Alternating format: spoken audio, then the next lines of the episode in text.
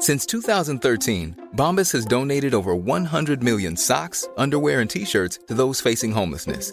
If we counted those on air, this ad would last over 1,157 days. But if we counted the time it takes to make a donation possible, it would take just a few clicks. Because every time you make a purchase, Bombas donates an item to someone who needs it.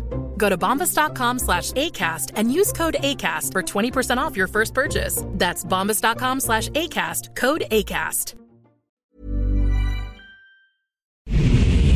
Ahora inicia A la Una con Salvador García Soto. A la Una. Donde la información fluye, el análisis se explica y la radio te acompaña. A la Una con Salvador García Soto. A la Una.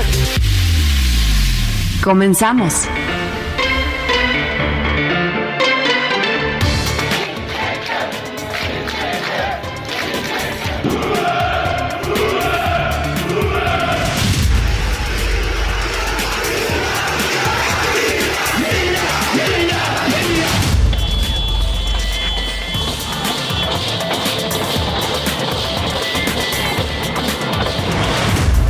Disculpa honesta y sincera, sin dobleces y sin ningún tipo de ambigüedades.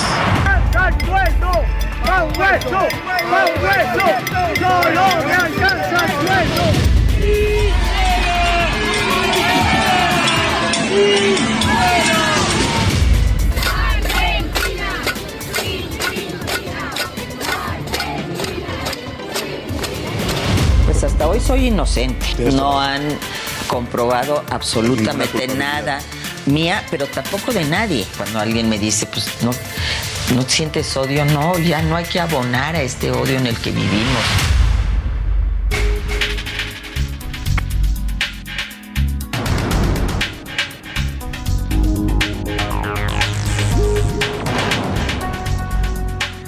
Ya es la una de la tarde en punto en el centro de la República. Los saludamos con gusto. Estamos iniciando a esta hora del mediodía a la una. Arrancamos este espacio informativo que hacemos para usted todos los días a esta hora del día, justo pasado el mediodía y antes de empezar la tarde de este jueves primero de septiembre. Tenemos el gusto de saludarle saludarle con, con, con, toda la información importante de este día, en los sucesos más importantes, más relevantes del panorama local, nacional, mundial. Aquí nos va a escuchar en la una en las próximas dos horas.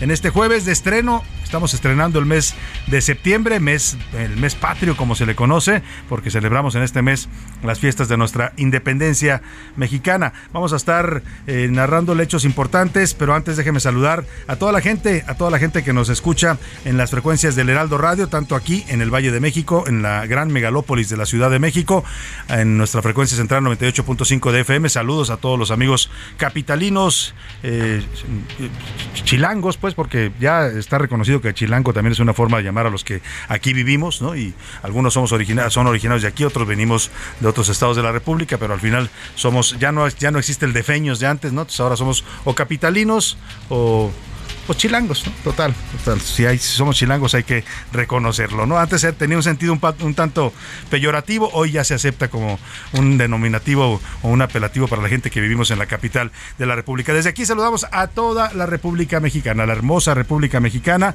en Tijuana, Baja California, allá donde empieza la patria, el, el, eh, inicio de la frontera más transitada del mundo, hasta el sureste, allá en la capital del estado de Chiapas, Tuxtla Gutiérrez, también muchos saludos. Pasamos por Monterrey, Sinal Monterrey, Nuevo León, discúlpeme, eh, Guadalajara, Jalisco, saludos a toda la gente, a los amigos tapatíos, a los amigos regios, a la comarca lagunera, a todos que nos escuchan mucho también por ahí en toda esta zona conurbada del país, muchos saludos a la gente de Oaxaca capital, saludos también a la gente de Salina Cruz y de Tehuantepec, allá en la zona del Istmo oaxaqueño, a la gente del Golfo, Tampico, allá el puerto de Tampico, Altamira, Ciudad Madero, muchos saludos. A la gente también de McAllen y de Brownsville, Texas, al otro lado del río Bravo. Se escucha también la señal del Heraldo Radio en el estado de Texas. también hasta la ciudad de San Antonio. Mandamos saludos a la gente que nos sintoniza a través de la frecuencia de Now Media Radio San Antonio 1520 DM y hasta el norte de los Estados Unidos, allá en la zona de los Grandes Lagos, en el lago Michigan, a la gente de Chicago, Illinois. Les mandamos un afectuoso saludo a todos los que nos escuchan allá también en el 102.9 de FM, la frecuencia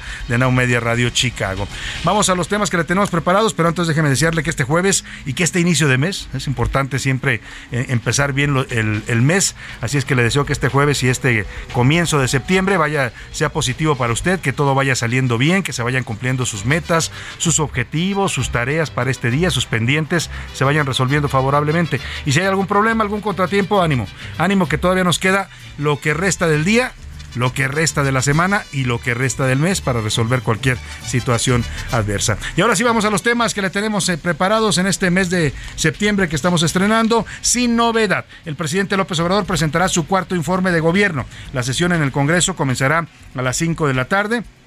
Y se espera que una media hora, 40 minutos después, acuda el secretario de Gobernación, Adán Augusto López, que no sé si ya regresó de Boston, andaba pasándose por Boston el secretario, seguramente ya vino porque tiene que ser él quien entregue el informe de gobierno, el cuarto informe de gobierno a la Cámara de Diputados, al Congreso de la Unión, pues que hoy se, se erige en sesión general de Congreso con ambas cámaras. Mientras tanto, el mandatario federal dará un mensaje hoy también por la tarde, a esa hora, 5 de la tarde, desde Palacio Nacional, su mensaje a los mexicanos con motivo de estos cuatro años de gobierno. Y cardíaca, le voy a contar de la votación que ayer se vivió en Senado de la República para elegir al nuevo presidente de la mesa directiva, tuvieron que repetir tres veces la votación porque los números no cuadraban, porque había votos en blanco, porque faltaba un voto para poder elegir a la planilla que se había presentado con el senador Alejandro Armenta como titular de la mesa directiva. La oposición se la hizo bastante cansada a Morena. ¿eh? Le estuvieron negociando con Monreal, por ahí me dijeron que también había una negociación de posiciones.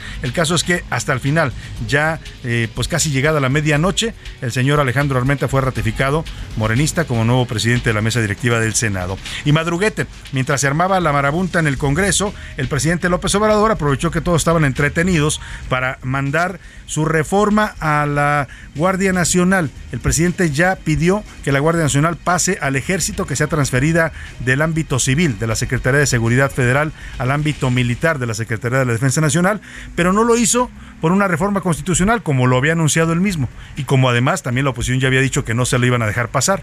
Todo lo que hizo el presidente fue que le dio vuelta a la Constitución, ¿no? Muy al estilo mexicano, ya saben, los mexicanos cuando no nos gustan o no nos acomodan las leyes, les damos la vuelta, ¿no? Encontramos siempre un camino para burlar la ley y el presidente encontró un camino para burlar la Constitución, nada más el presidente que dice que no son iguales, pues hizo lo mismo que otros presidentes. ¿Qué hizo? Mandó una iniciativa de reformas a leyes secundarias, es decir, no toca la Constitución, pero es el mismo objetivo, ya transferir, ordena la Guardia Nacional entregársela a los militares, totalmente ya para que no sea un cuerpo civil, sino un cuerpo militar. Hay polémica, hay polémica en el Congreso por esta decisión del presidente que pues eh, cambia totalmente la jugada, ya no habrá reforma constitucional. Hay quienes dicen, lo decía el propio Ricardo Monreal, que esto es una violación flagrante a la Constitución, que no se puede cambiar la Constitución con una ley secundaria, eso lo decía Monreal, hasta un estudiante de primer año de derecho lo sabe, pero pues el presidente parece que no lo sabe o lo quiere ignorar. Ya hay incluso amenazas de controversia constitucional, la ley se va a discutir el próximo viernes porque la presentó además el presidente como iniciativa preferente, o sea que tiene que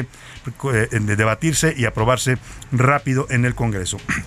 Bajan la cortina. En Tamaulipas, la central de cogeneración Enertec de la empresa española Iberdrola, esta que eh, pues la traen en la mira el gobierno de López Obrador en este sexenio, fue desconectada en el primer minuto de este jueves, luego de que su permiso venciera y el Centro Nacional de Energías, de Control de Energías, el SENACE, no se lo renovara. Hay claramente ya una indisposición del gobierno federal hacia Iberdrola, a partir de que el presidente pues no quiere a esta empresa española, los acusa de que hicieron muchos negocios. Eh, onerosos a costillas de los mexicanos en el sexenio de Felipe Calderón. En los deportes incorregibles, la selección mexicana de fútbol sumó una nueva derrota, una nueva derrota rumbo al Mundial de Qatar, ahora ante Paraguay. Además, también nos va a contar Oscar Mota, superheroína. Serena Williams venció a la número 2 del mundo en el abierto de Estados Unidos y su retiro del tenis se extiende para un juego más. En el entretenimiento, Anaya Arriaga nos va a contar sobre una actriz que fue captada hasta las manitas en la premier de Soy tu fan y además nos tendrá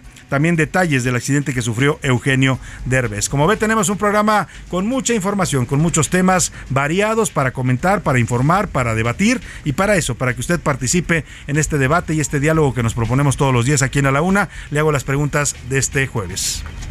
En A la Una te escuchamos. Tú haces este programa. Esta es la opinión de hoy. Y vamos a los temas, los temas que le tengo preparados hoy para comentar, para debatir, para opinar. El primero de ellos, hoy el presidente López Obrador presenta su cuarto informe de gobierno, lo entrega al Congreso de la Unión y al mismo tiempo dará un mensaje desde Palacio Nacional a los mexicanos. Yo le quiero preguntar hoy con motivo de este cuarto informe eh, eh, y los cuatro años ya que se cumplen del gobierno de López Obrador, del 1 al 10, ¿qué calificación le pondría usted al gobierno de Andrés Manuel López Obrador en los ámbitos que a usted le afectan y le interesan. Evidentemente hablamos de economía, seguridad, eh, salud, educación, cultura, eh, pues todo, todo lo que le importe a usted y le afecte eh, entra en esta calificación que le estamos proponiendo. Del 1 al 10, ¿qué calificación le pondría? Ahí le doy las opciones para que me conteste. A los que nos escuchan en radio, pues lo harán del 1 al 10. Ya saben que el 10 es excelente y el 1 pues es ya totalmente reprobado después del 5. Y en Twitter lo ponemos del 1 al 5 reprobado, del 6 al 8 regular con altibajos pero bien y del 9 a 10 excelente. Y a petición del público, esta pregunta también tiene que ver con el presidente, pero esta no es de nosotros, o sea, no se nos ocurre a nosotros, sino hay que decir a nuestro radio escucha que nos la propuso.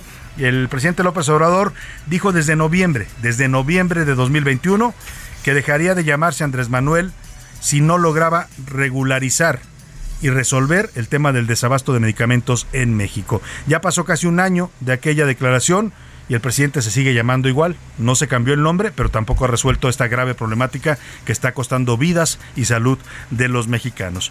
Le quiero preguntar hoy, ¿cómo, debemos, cómo le ponemos a López Obrador? Ya no, ya no se debe llamar Andrés Manuel porque no cumplió su promesa. Entonces, ¿cómo le ponemos? ¿Qué nombre le, daría usted? Pues es abierto a lo que usted quiera proponer, ¿no? Ahí hay eh, las opciones que usted decida. Ahí ponimos también algunas en Twitter, el que usted le guste. Aquí nuestro radio escucha que sugirió esto, dijo que le pondría Pinocho, o igual, y ya arregló el problema y limpió la corrupción, también es una opción para que usted conteste. Y hoy le presentaremos una charla exclusiva que tuvimos ayer con Rosario Robles, una plática interesante que tuvimos en su casa, en donde hablamos, pues sí, de la parte política, porque estuvo en la cárcel, eh, que quienes la traicionaron, eh, si el presidente López Obrador tuvo que ver con que haya pasado tres años en prisión y los jueces le hayan dado revés al revés. Pero también hablamos del lado humano, porque al final estar en la cárcel es una experiencia pues eh, difícil para cualquier ser humano y nos habla de eso, de lo que, cómo llegó, cómo vivió su estancia en la cárcel, cómo salió de ahí, qué cambios eh, hubo en su persona, en fin, habla de todo esto Rosario Robles y con motivo de esto quiere preguntarle, porque hay una parte de la entrevista donde ella eh, me corrige ante una pregunta que yo le hago, le digo, usted salió de la cárcel, pero todavía no la declaran inocente, y me dijo, no, yo soy inocente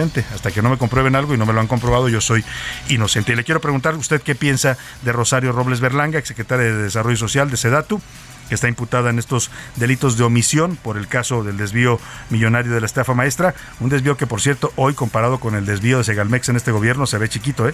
O sea, el de Segalmex son casi tres veces la estafa maestra para que se dé usted una idea. Pero bueno, Rosario Robles está imputada por estos presuntos delitos, sigue bajo proceso y le quiero preguntar, para usted Rosario Robles es culpable o inocente. Y ya le doy ahí las opciones para que me conteste, culpable por omisión en el tema de la, estafa, maestra, inocente, no se le ha comprobado nada, o es un chivo expiatorio. Ahí están las opciones para que me conteste, 5518 41 51 99, el número para que nos marque, nos mande sus mensajes de texto o de voz. Aquí su opinión siempre, siempre cuenta y también siempre sale al aire. Vámonos al resumen de noticias porque esto como el jueves, como el mes de septiembre, mes de la patria, ya comenzó. Inversión. La banca inmobiliaria mexicana prevé colocar al cierre de 2022 alrededor de 10.500 millones de pesos en financiamiento para desarrolladores de vivienda, lo que significa un 15% más que en 2021. Trueque.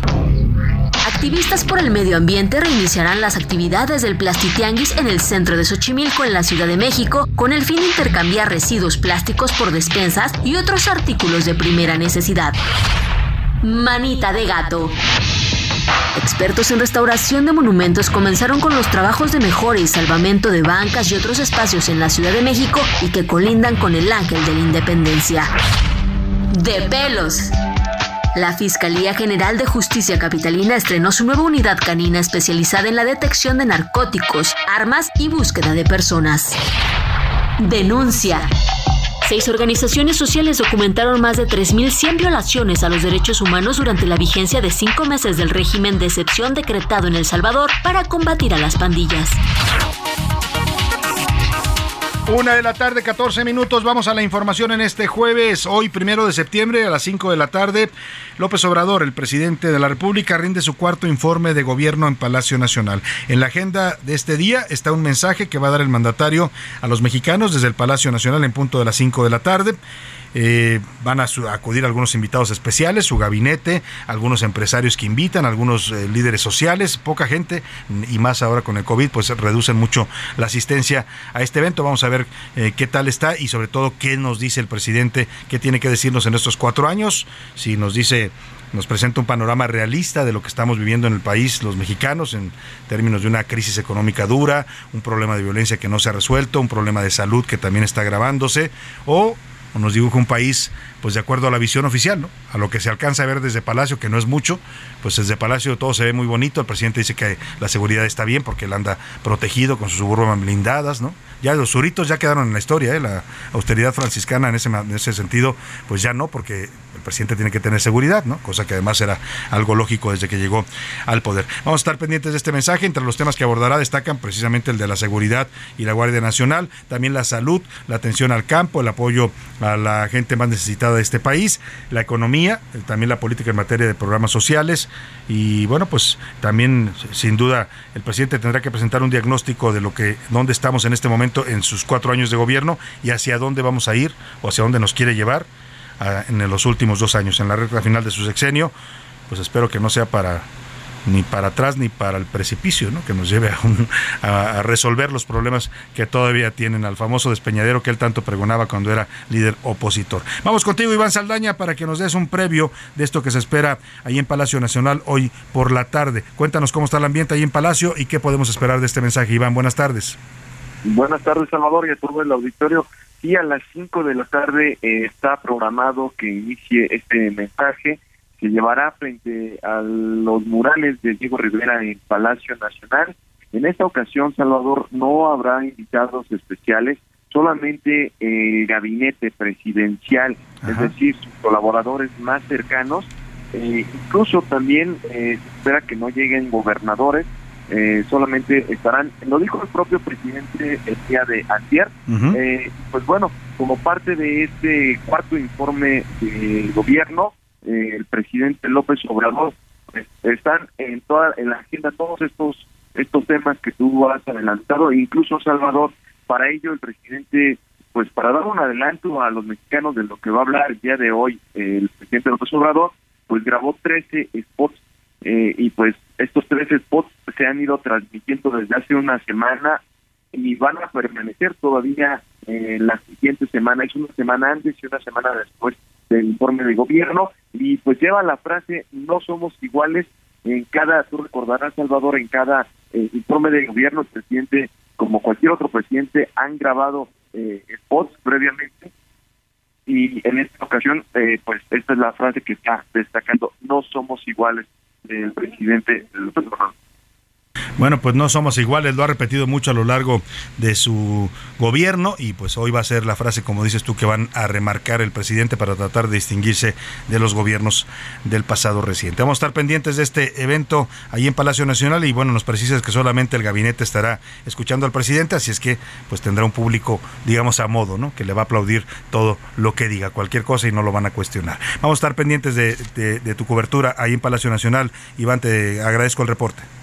Seguimos pendientes, buenas tardes. Muy buena tarde. Y vamos rápidamente así, ahí hasta las calles del centro histórico, porque con motivo de este informe, mire, no va a haber, no va a haber invitados, pero tienen una cortadera de calles y cerradera de calles. Yo no entiendo para qué. Si no hay un evento con, con invitados y nada más van a estar los del gabinete, ¿para qué cierran las vialidades? Pero las están cerrando con motivo de este mensaje del presidente López Obrador. Y ahí se encuentra en la zona del primer cuadro del centro histórico Israel Lorenzana y nos comenta cómo están los cortes viales para que usted tome sus precauciones. Israel, te saludo, muy buenas tardes. Salvador, muchísimas gracias. Un gusto saludarte esta tarde. Como lo señalas, ya tenemos algunos cortes viales aquí en calles del centro histórico, me refiero a 20 de noviembre, donde bueno, ya tenemos elementos policíacos a través de la calle Venustiano Carranza cerrando la circulación. Por un lado hay un grupo de manifestantes y por otro, por supuesto, esto es con dirección hacia la zona del circuito Plaza de la Constitución. De hecho, el Zócalo permanece todavía con vallas metálicas también a través de la zona de central Lázaro Cárdenas.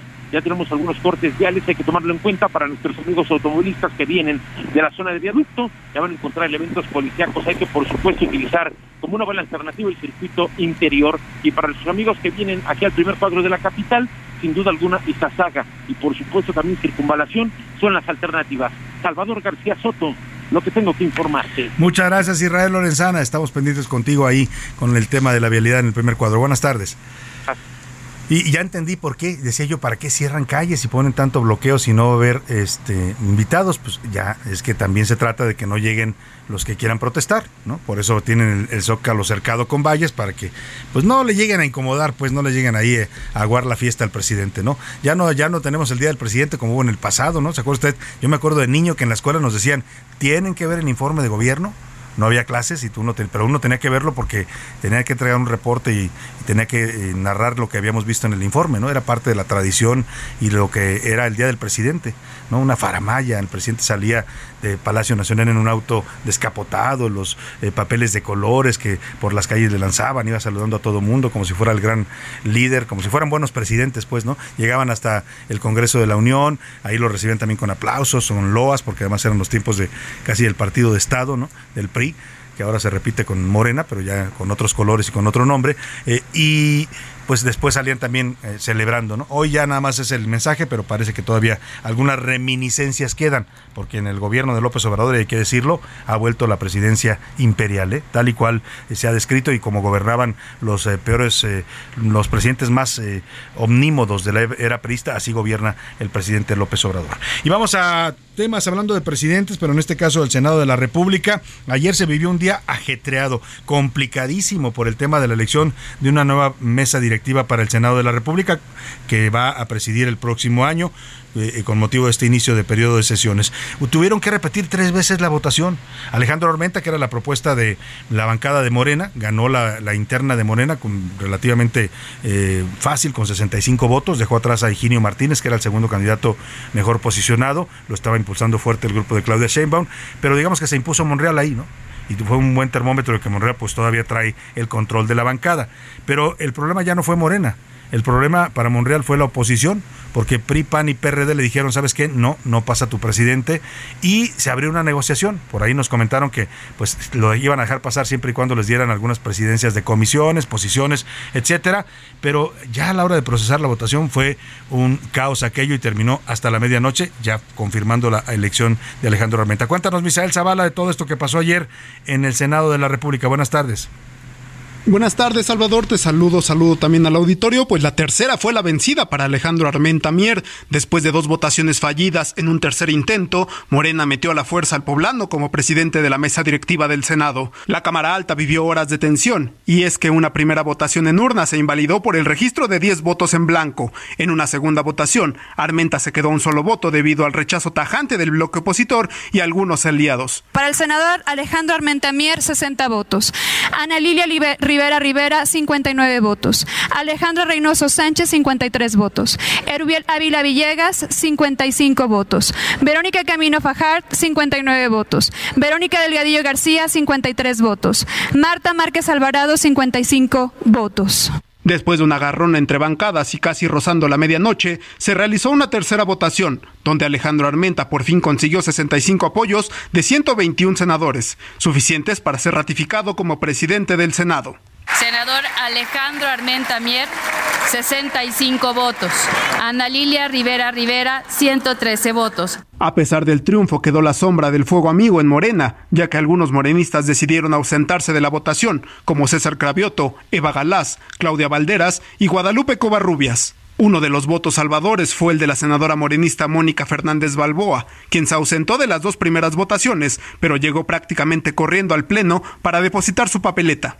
Después de la toma de protesta, la oposición acusó una imposición y dejó claro que no respaldaron a Alejandro Armenta en la mesa directiva, por lo que el poblano arrancará el periodo ordinario de sesiones con un Senado más que dividido. PRI, PAN, PRD, Movimiento Ciudadano, PRD y el Grupo Plural, metió en la papeleta con plumones el nombre de Ricardo Monreal, a quien le dieron 52 votos. Después de un día entero de negociaciones, fue precisamente el senador Ricardo Monreal quien transitó de un sepulcro político a reavivar su fuerza al interior del grupo parlamentario de Morena con el triunfo de Armenta. Al final, el Pleno también ratificó a Ana Lilia Rivera, Alejandra Reynoso y Erubiel Ávila como vicepresidentes, así como Verónica Camino Farjat, Verónica Delgadillo, Marta Márquez y José Narro Céspedes como secretarios. Salvador, hasta aquí el reporte. Muchas gracias, Misael Zavala. Pues Monreal salió de la tormenta, salió raspado porque pues la oposición le complicó las cosas, Morena también, se ausentaron intencionalmente varios senadores y ahí queda ya finalmente la elección de la mesa directiva. Vámonos a la pausa con música. Es Juan Gabriel, Inocente Pobre Amiga, una canción de 1980 que qué le digo, para dedicársela pues a ese que le puso el cuerno.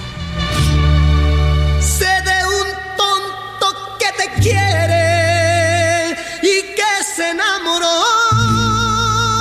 de ti. Sé bien que los dos entienden que los dos se ríen de mí. ¿Crees que no me daba cuenta? Pues ya ves que no es así.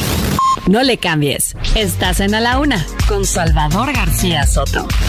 Información útil y análisis puntual. En un momento regresamos. Ya estamos de vuelta en A la Una con Salvador García Soto. Tu compañía diaria al mediodía. La rima de Valdés. O de Valdés la rima.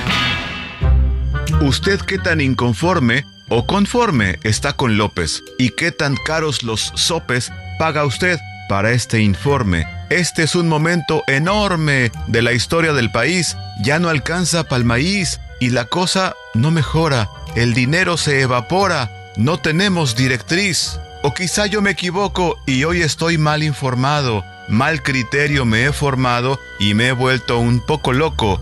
En tres años, poco a poco, los medios come cerebros me han convertido y me quiebro. ¿Será que tienen convenio a la mitad del sexenio? ¿Me sale puro culebro? Ojalá fuera más chairo para quedar más conforme con este tercer informe, como el 11 o como Jairo, a ver si no los desairo con este mi escepticismo. Pero es que es pan con lo mismo, dice, no somos iguales, y para colmo de males, a la mitad va este sismo.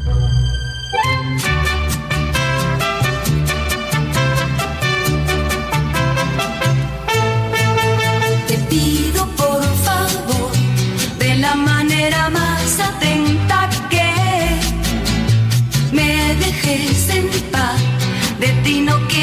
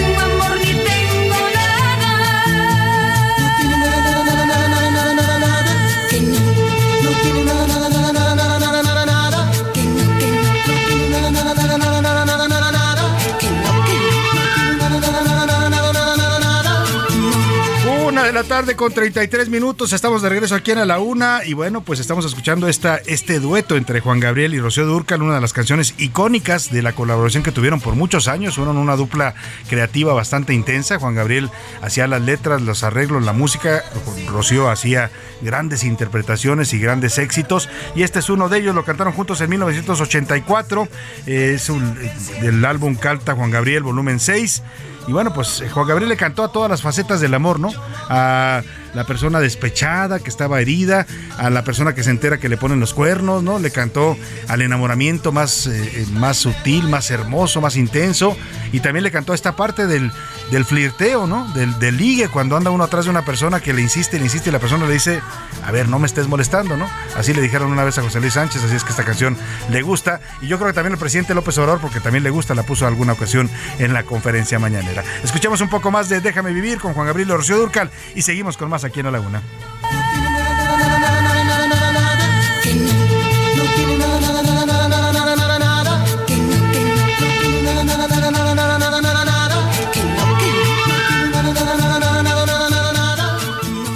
A la una, con Salvador García Soto. Y vamos a más información. Eh, mientras en el Senado pasaron las de Caín para poder sacar la presidencia de la mesa directiva de Alejandro Armenta, ya le conté, ya nos hizo la crónica Misael Zavala, tres votaciones, apuros, de, legisladores de Morena que le hicieron el vacío, se ausentaron para complicar las cosas a Monreal, tuvo que mandar traer nos contaban que tuvo que mandar traer a la senadora Mónica Balboa Fernández, que es expresidente del Senado además, porque también se había ido, ¿no? O sea, varios de Morena como que le quisieron hacer la vida imposible a Monreal y se le complicaba porque como no estaban todos los votos de Morena, pues la, la oposición le bloqueaba y le bloqueaba una y otra vez a Armenta. Eh, la tuvo que mandar traer y le dijo, oiga, pues no se haga, usted fue presidenta y la apoyamos, ¿no? Ahora le toca a usted corresponder. Llegó Mónica Balboa y ese fue uno de los votos decisivos para que saliera finalmente la presidencia del señor Alejandro Armentana. En la Cámara de Diputados la cosa fue más tranquila, ya estaba más planchado todo, muy aterciopelada la elección, 455 votos a favor, o sea, prácticamente de, casi de manera unánime. Santiago Krill Miranda fue electo como nuevo presidente de la mesa directiva. Solo hubo dos abstenciones de Morena, eh, de los diputados Roberto Domínguez y Armando Corona. Después de rendir protesta, eh, Krill Miranda dijo que trabajaba para alcanzar la unidad mediante el diálogo y ser un factor de entendimiento. Iván Márquez, cuéntanos de esta elección aterciopelada que se vivió en la Cámara de Diputados a diferencia de lo que pasó en el Senado. Buenas tardes, Iván. Salvador, buenas tardes. Tal y como se esperaba, el nombramiento del panista Santiago Krill como nuevo presidente de la Cámara de Diputados pasó sin problemas. Y es que fue elegido con mayoría calificada con 455 votos del PAN, PRI, PRD y también de Morena para encabezar el segundo año de sesiones de la 65 quinta legislatura. Este es el momento del recuento de los votos. Aprobado el acuerdo por 455 votos, es mayoría calificada. Presidencia, Santiago Krill Miranda. Santiago Krill comenzará funciones a partir de este jueves primero de septiembre. Releva en la presidencia en San Lázaro al morenista Sergio Gutiérrez Luna y su primer acto será encabezar la sesión del Congreso precisamente de este jueves, en la que se entregará el informe de gobierno del presidente. Así rindió protesta Krill Miranda. Escuchemos. Protesto guardar y hacer guardar la constitución política de los Estados Unidos mexicanos, las leyes que de ella emanen, desempeñar leal y patrióticamente el cargo de presidente de la mesa directiva de la Cámara de Diputados. Mientras que la vicepresidencia quedó en manos de las diputadas Carla Yuritzi, Almazán Burgos de Morena, Noemí Berenice Luna Ayala del PAN y Marcela Guerra Castillo del PRI. Salvador, es el reporte. Muchas gracias, Iván. Bueno, pues ahí está lo que sucedió en la Cámara de Diputados. Y mientras los diputados y los senadores andaban entretenidos con sus elecciones internas, pues el presidente aprovechó el momento y aprovechó también la coyuntura porque el presidente tiene derecho, según la ley, a mandar hasta dos iniciativas preferentes, creo, por periodo ordinario de sesiones. Y ayer utilizó una de estas, eh, pues, eh, posibilidades que le da la ley. Una iniciativa preferente es una ley que tiene que ser recibida y procesada de inmediato, o sea, no la pueden tardar, eh, tiene, creo que dice la ley que no puede eh, durar más de un mes para aprobársela, se la tienen que aprobar en fast track, 30 días, exactamente un mes, entonces, eh, y él aprovechó esto, y mientras todos andaban entretenidos, pues dio literalmente un madruguete. Cuando todo el mundo estaba esperando que López Obrador mandara una reforma constitucional para cambiar a la Guardia Nacional de la Secretaría de Seguridad Federal, donde está hoy, la Secretaría de Seguridad y Protección Ciudadana se llama, es su nombre actual, la que encabeza Rosa Isela Rodríguez, es un organismo civil, así quedó establecido cuando lo crearon en 2019 pues la quería la quiere pasar al ejército, a la Secretaría de Defensa y volverlo un cuerpo militar, que ya en los hechos lo es, pues, pero esto en la forma es importante, ¿no? Porque nació civil y la oposición decía tiene que seguir siendo civil. Entonces, cuando el presidente anunció esta reforma ya hace algunos meses, de la inmediato el PRI, PAN y PRD, la Alianza Va por México, le dijeron no hay manera. No pasa tu reforma y hoy López Obrador no puede reformar la Constitución sin el voto de la oposición. ¿Qué hizo López Obrador? Pues ya le decía hace rato, le dio la vuelta a la Constitución, encontró un atajo Ahora sí que como Roberto Madrazo, su paisano, aquel cuando corrió el, maratón de Berlín, ¿se acuerda? Que para llegar a la meta pues se, desvió un poquito y cortó unos kilómetros. Pues así López Obrador, nada más que aquí lo que está de por medio es la Constitución de la República. Y ya mandó una iniciativa para mandar a la Guardia Nacional a la Sedena, ordena ya a varias dependencias en esta iniciativa que le transfieran todo, el dinero, los, eh, eh, los eh, guardias, los manuales de entrenamiento, todo se lo tienen que transferir y lo hace con reformas a leyes secundarias. No toca la Constitución, pero pide que se reformen leyes como la de la Secretaría de Seguridad Pública, la Secretaría de, la Defensa Nacional, la ley de la Administración Pública Federal, en fin. Encontró un camino corto el presidente, un atajo, un atajo que le puede costar, porque ya la oposición empieza a decir, pues la podrán aprobar porque tiene mayoría de Morena para hacerlo, pero la vamos a impugnar con una controversia constitucional. Milka Ramírez nos cuenta de esta mm, pues vuelta que le dio el presidente a la Constitución cuando todos en el Congreso andaban ocupados en otras cosas. En la Gaceta Parlamentaria de la Cámara de Diputados de este miércoles, se publicó el proyecto para reformar leyes secundarias con las que se pretende pasar la Guardia Nacional a la Secretaría de la Defensa Nacional. Así como parte de las modificaciones a la Ley Orgánica de la Administración Pública Federal, el titular de la Sedena ejercerá el control operativo y administrativo de la Guardia Nacional y podrá proponer adecuaciones a su estructura orgánica. Mientras que en las modificaciones a la Ley de Ascensos y Recompensas del Ejército y Fuerza Aérea Mexicanos, se establece que el personal de las Fuerzas Armadas que esté asignado a la Guardia Nacional se le homologará el tiempo de servicios en esta situación como tiempo de unidades del Ejército y Fuerza Aérea. Habrá un comisario general encargado de coordinar, administrar, capacitar, dirigir y supervisar a la Guardia. En el artículo segundo transitorio, el proyecto establece que el personal naval reclutado para la Guardia Nacional se le cancelará el documento que acredita legalmente su grado jerárquico y se le expedirá uno nuevo con el grado equivalente dentro de la Policía Militar. De acuerdo con el artículo tercero transitorio, mientras no exista en la Guardia Nacional alguien con grado de comisario general, la figura será elegida por el presidente de la República a propuesta del titular de la Sedena. En el artículo sexto transitorio, se establece que la Secretaría de Seguridad y Protección Ciudadana cuenta con 60 días naturales para transferir los recursos presupuestarios y financieros para cubrir las erogaciones de la Guardia Nacional, además de los recursos materiales. En el numeral 3 del mismo artículo, se establece que la Secretaría de Seguridad y Protección Ciudadana cesará de la Guardia Nacional a los integrantes de la extinta Policía Federal, por lo que continuarán bajo el mando de la Secretaría.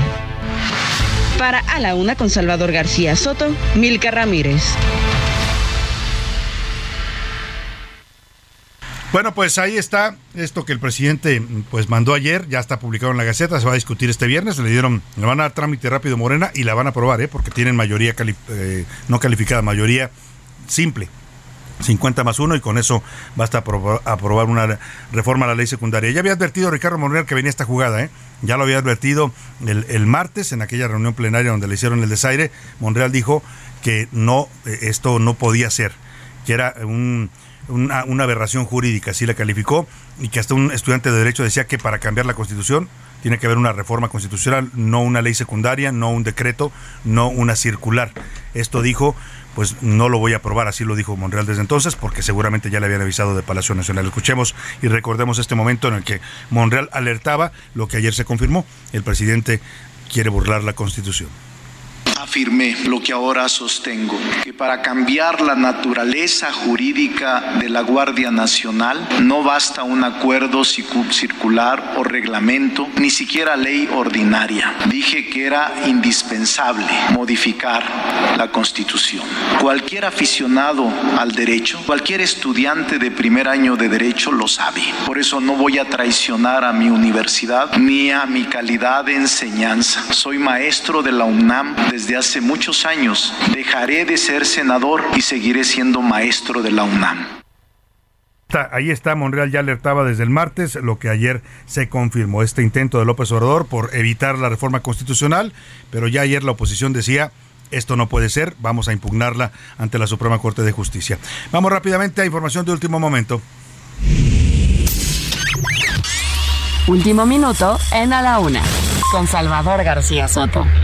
José Luis Sánchez, ¿qué nos tienes? Salvador, dos notas, buenas tardes, buen jueves, dos notas de último momento. La primera, había un mensaje hoy en punto de la una y media de la tarde por parte de la nueva secretaria Leticia Ramírez, la nueva secretaria de la SEP. Que por fin ya, asumió el cargo, ya se fue Delfina. Asumió el cargo hoy, pero lo acaba de cancelar. Ya estaban todos los ah, reporteros ahí en la SEP, en el edificio de, eh, ahí en el centro histórico. Los dejó plantados. Estaban todos los reporteros ahí y de último momento le dicen, ¿saben qué? Que siempre no en República de Cuba, que siempre no, que mañana en la mañana. Ay, maestra Leti empieza con el pie izquierdo, ¿no? Le quiso hacer la sombra al mensaje. No sé que al rato vaya a salir todavía Delfín a dar otro mensaje como secretaria de Educación. Ya casi me voy, hoy ya, nada hoy ya nada más les digo esto, ¿no? Les informo esto. Bueno, pues ah, vamos a ver qué pasó con la CEP. Y, según información, eh, la Secretaría de Hacienda y Crédito Público eh, adelanta que va a entregar el paquete económico para el 2023 ya el próximo jueves 8 de septiembre al Congreso de nuestro país. Ah, va a ser interesante ver cómo viene el presupuesto, pero ya ah, prepárese porque va, viene nuevamente la tijera afilada, recortes prácticamente a todas las áreas. ¿Por qué? Porque hay que alimentar los programas sociales,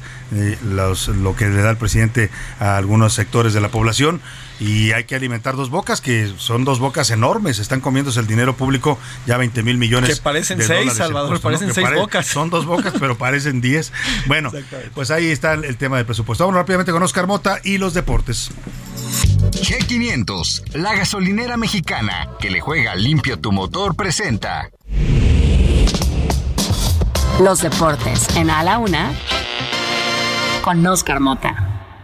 Nos vamos a Qatar, nos vamos a Qatar, nos vamos a Qatar, nos vamos a Qatar. Carga en G500, registra el código QR y gana desde combustible, playeras de la selección o hasta un viaje a Qatar 2022. G500, la gasolina oficial de la Selección Nacional de México. Consulta términos y condiciones. Vigencia del 1 de agosto al 30 de septiembre del 2022.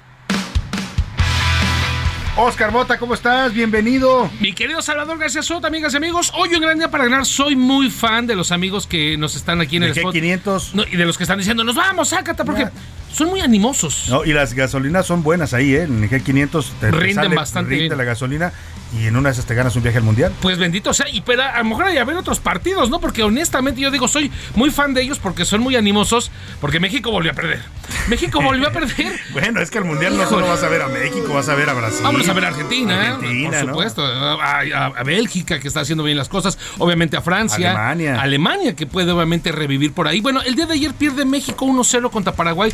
Eran dos selecciones, México llevaba puro seleccionado eh, de la Liga MX. Podríamos decir que muchos de ellos podrían ser banca o no. Lo más destacado, me parece, es lo que hizo Roberto Alvarado, que seguramente estará en Qatar, seguramente tendrá algunos minutos. Nos obviamente hacen el amable recordatorio. La cantera chiva. Eh, sí, ¿no? Estaba antes en Cruz Azul, por ah, cierto. Eh, jugó antes en Necaxa también. Ahora es actual figura de las Chivas. Pero de un gran partido, seguramente tendrá minutos en Qatar. No como titular, pero me parece que puede entrar como un revulsivo importante. Kevin Álvarez también hizo bien las cosas. Escuchemos rápidamente a Gerardo Tata Martino que suma su novena derrota con la selección nacional. Si, se sucede un primer tiempo como, como el de hoy y se abuchea ese primer tiempo, no tiene lógica lo, que está pasando. Es, es es por, hacerlo nada más, no es, como el insulto. Si vos sabés que te van a suspender, el, grito homofóbico, si vos sabés que te van a suspender, no lo hagas más, lo seguí haciendo. Y esto es lo mismo, es decir, no abuché a un equipo que jugó bien, porque en definitiva los jugadores jugaron bien. Entonces, ¿por qué seguir haciendo algo que, está, que genera algo que está fuera de contexto? Pues porque no ganan. Es correcto. No le gusta que abucheen a la selección, pues que gane. El Tata Martino dice, o sea, es- está buscando como decirle, pues, ¿por qué mandan a gritar? Pero, ¿por qué se meten con mis macetas? Sí fue un buen partido, ¿Por qué se pero... mete con mis floreros? Con el mis presidente, floreros, ¿no? es correcto. Oye, eh, aquí el tema es que eh, eh, me encanta la tranquilidad del Tata, o sea. Pero está que se lo lleva a pifas. Sí, sí, está enojado, pero aún así conserva la calma. Sí, ¿no? O sea, si todo vamos bien, ¿no? Está jugando bien. Sí, eh, dice ya por favor ya déjenme en paz pero bueno la realidad es que insisto suma una nueva derrota vienen partidos en septiembre contra Perú luego viene Colombia acaba de confirmar hace unos minutos que eh, va a jugar México contra el equipo de Irak en noviembre y finalmente contra Suecia y de ahí pues ya vendrá Polonia obviamente en el mundial a ver cómo nos va rápidamente que no Salvador porque es un tema muy importante. Serena Williams 40 años dijo ella que este US Open este abierto de Australia era la última y nos vamos. Como si fuera el The Last Dance no de, de Michael Jordan pero ahora de Serena Williams. Vamos a ver entonces eh, ella había comentado que al ser este su último torneo pues hasta donde llegara. Ya superó una primera ronda y el día de ayer querido Salvador siendo Serena Williams la número 413 del mundo derrota a la número 2 Annette Contabate Insi- Annette Contabate de 26 años Serena Williams de 40 insisto era co- como que todo en su contra y entonces termina derrotándola. Vamos a escuchar esto que dijo Serena Williams, lo escuchamos y les digo obviamente lo, lo que está diciendo. A ver. Are you surprising yourself with your level? Le preguntan, ¿estás sorprendida con tu nivel? Ah, Me río un poquito. No me sorprende. Just Serena. Ah, soy Serena. Ah, es lo que contesta Esa Serena se llama Williams. seguridad en sí misma, ¿no?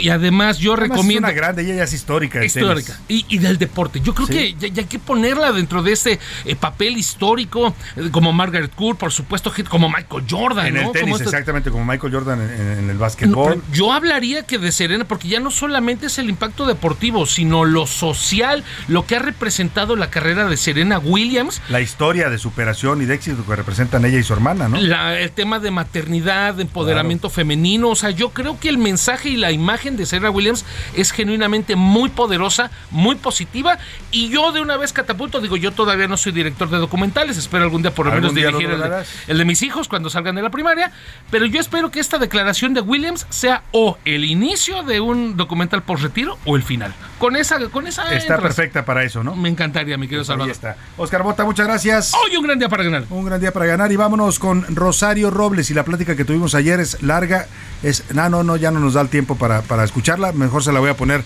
al regreso de la pausa, mejor vamos a despedir los deportes y ahora le tengo más información. Presentado por G500, la gasolinera mexicana que juega limpio. A la una. Con Salvador García Soto. Oiga, en este sexenio la empresa Iberdrola pues la trae atravesada, como dicen. Se les atravesó pues nada más el presidente de México. Era una empresa que llegó al país a invertir, una empresa española exitosa, hay que decirlo. Allá en España es de las empresas más fuertes en el sector energético. En, toda Europa tiene inversiones eh, y en, varios países del mundo. En esa época en que sale Iberdrola a invertir en, en- el mundo, llega a México con el presidente Felipe Calderón y empiezan a impulsar proyectos de energía eólica, les dan varias concesiones para campos de energía eólica en el sureste, en el norte, en varias regiones de México. Eh, eh, se vuelve una empresa importante, hay grandes contratos millonarios, pero López Obrador desde antes de, de- llegar al gobierno, pues se los traía en la mira, porque de- López Obrador se opuso desde un principio a la reforma energética, que por cierto no, nunca fue a protestar al Senado, ¿eh? cuando se iba a aprobar la reforma energética se desapareció López Obrador, decían que estaba un poco mal de salud, el caso es que nunca se vio, le, vio protestando, pero estaba en contra, y llegando al gobierno pues empezó a desmantelar toda esta reforma, y uno de sus objetivos prim- primarios fue desar- desarmar o revertir los contratos de Iberdrola, esta empresa española a la que ha acusado de corrupción, eh, de haber sido favorecida por Felipe Calderón, de haber hecho negocios a costas de, los mexicanos.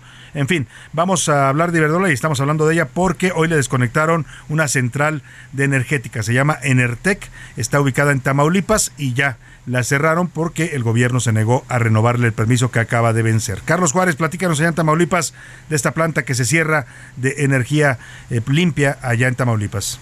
Hola, ¿qué tal Salvador? Muy buenas tardes, qué gusto saludarte a ti y a todo tu auditorio. Te comento que hoy, 1 de septiembre, terminó el permiso de autoabasto de energía de Enertec, filial de la empresa española Iberdrola en el municipio de Altamira, Tamaulipas. De acuerdo con la Asociación de Industriales del Sur de Tamaulipas, plantas de la petroquímica ya contrataron el servicio de la Comisión Federal de Electricidad durante el fin de semana. Iberdrola suministró energía a MG, Dinasol, Cabot y Lancex. Sin embargo, hasta el momento no hay una información oficial por parte de la Comisión Reguladora de Energía, quien decidió no renovar los permisos a Iberdrola, argumentando que transgredió la ley al vender energía cuando su permiso era de autoabasto. Hay que señalar que Iberdrola eh, se inauguró con una planta tamaulipeca, eh, en su momento fue la mayor del ciclo combinado con una inversión de 550 millones de euros el pasado 26 de octubre del 2006. A la inauguración acudieron al entonces presidente mexicano Vicente Fox, el exgobernador Eugenio Hernández Flores y el presidente de la empresa Ignacio Sánchez Galán. La llegada de la firma Ibericam se dio tras la adjudicación de un concurso internacional promovido por la Comisión Federal de Electricidad que garantizó la compra de energía producida durante 25 años. Hay que señalar que esta planta se encuentra en el corredor industrial de Altamira y hasta el momento las autoridades locales no han emitido una postura al respecto. Este es mi reporte. Muy buenas tardes. Muchas gracias, Carlos Juárez, allá en Tamaulipas. Mire, Iberdrola, a pesar de esta planta que le cierran, todavía, todavía dispone en México de una capacidad instalada de más de 9.3 gigawatts de generación de energía eléctrica a través de 16 centrales de ciclo combinado y cogeneraciones. 693 megawatts las generan 7 parques eólicos y 470 megawatts en 3 parques fotovoltaicos. Tiene presencia e inversiones en 15 estados de la República. La capacidad de generación de energía que tiene Iberdrola, esta empresa española, es del 6.5%, corresponde al 6.5% del total de la energía limpia que se genera en nuestro país. Vámonos a la pausa con música, te lo pido por favor. Es la canción de Juan Gabriel en una versión de Jaguares en el 2002. Volvemos a la segunda hora de la una. Tú me sabes lo haces muy bien tú. Ser muy buena es tu virtud. ¿Cómo te puedo pagar todo lo que haces por mí? Todo lo feliz que soy, todo este inmenso amor, solamente con mi vida. Pues ven mi vida, te la doy. Pero no me dejes nunca, nunca, Te lo pido por favor.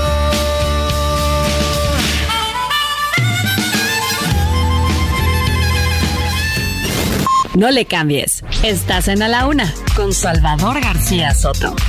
Información útil y análisis puntual. En un momento regresamos. Ya estamos de vuelta en A la Una con Salvador García Soto. Tu compañía diaria al mediodía. Bésame.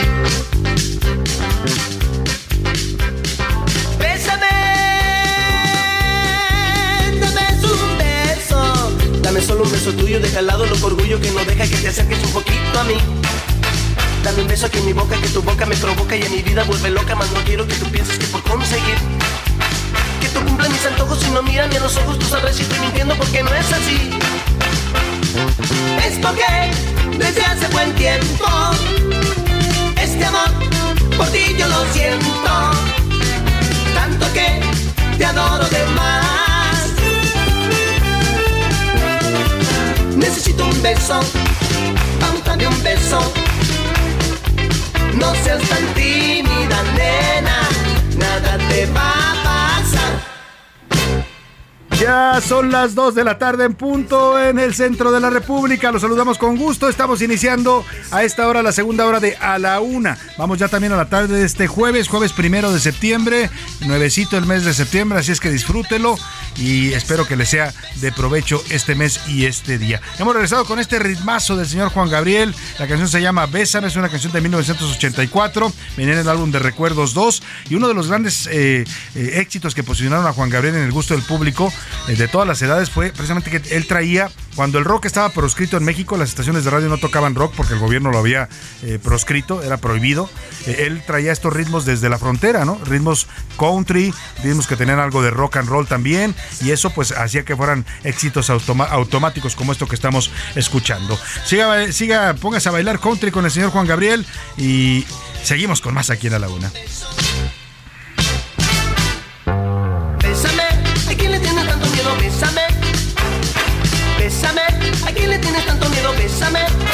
Necesito un beso. A la una. Con Salvador García Soto.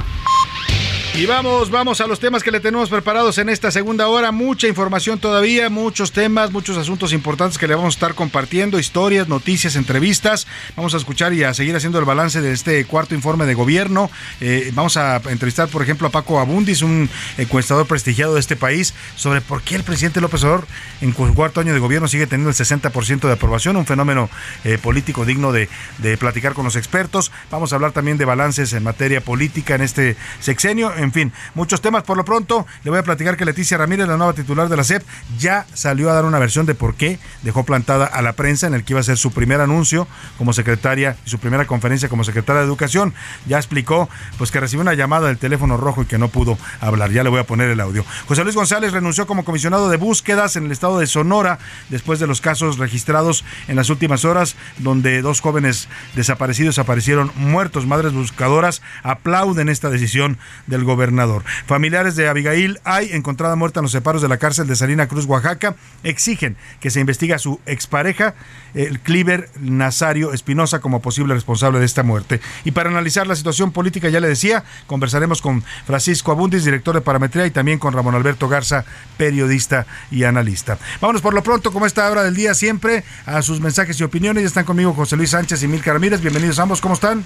Muy bien, muy bien, Salvador. Contenta, ya se, se acabó por fin agosto. Ya se fue agosto, tan largo que se nos hizo el mes de agosto y ahora vamos a septiembre para las fiestas patrias. ¿Va a haber o no va a haber Noche Mexicana? Va a haber, vamos a organizarla y también va a haber chiles en hogada, sí señor. va a haber. Ay, sí señor. que ayer, ¿cómo por cierto, me prometió Luis unos Ah, chiles en ves, hogada que ves. nunca llegaron. Es que, es que ayer tuvimos que mover Nos porque quedamos, nos fuimos mire, a... salivando nos quedamos porque nos dijo, ahí vienen unos chiles en hogada, van a llegar terminando el programa y nosotros esperando, nada. Lo siento que lo cambiamos porque teníamos No la cita con Rosario Robles, Es pero ya están, ya están. Oigan, qué buena rola está poniendo el productor hoy, ¿eh? Muy buena. Nos han canción puesto a bailar hoy Rubén Esponda. andaba bailando Sí. Ahorita con la de Bésame. En fin, vámonos directo a las preguntas que le hicimos hoy a la gente importantes, calificación del informe. Hablamos también de cómo le pondría usted a López Obrador porque no cumplió su promesa de, de resolver el abasto de medicamentos en el sector salud eh, público.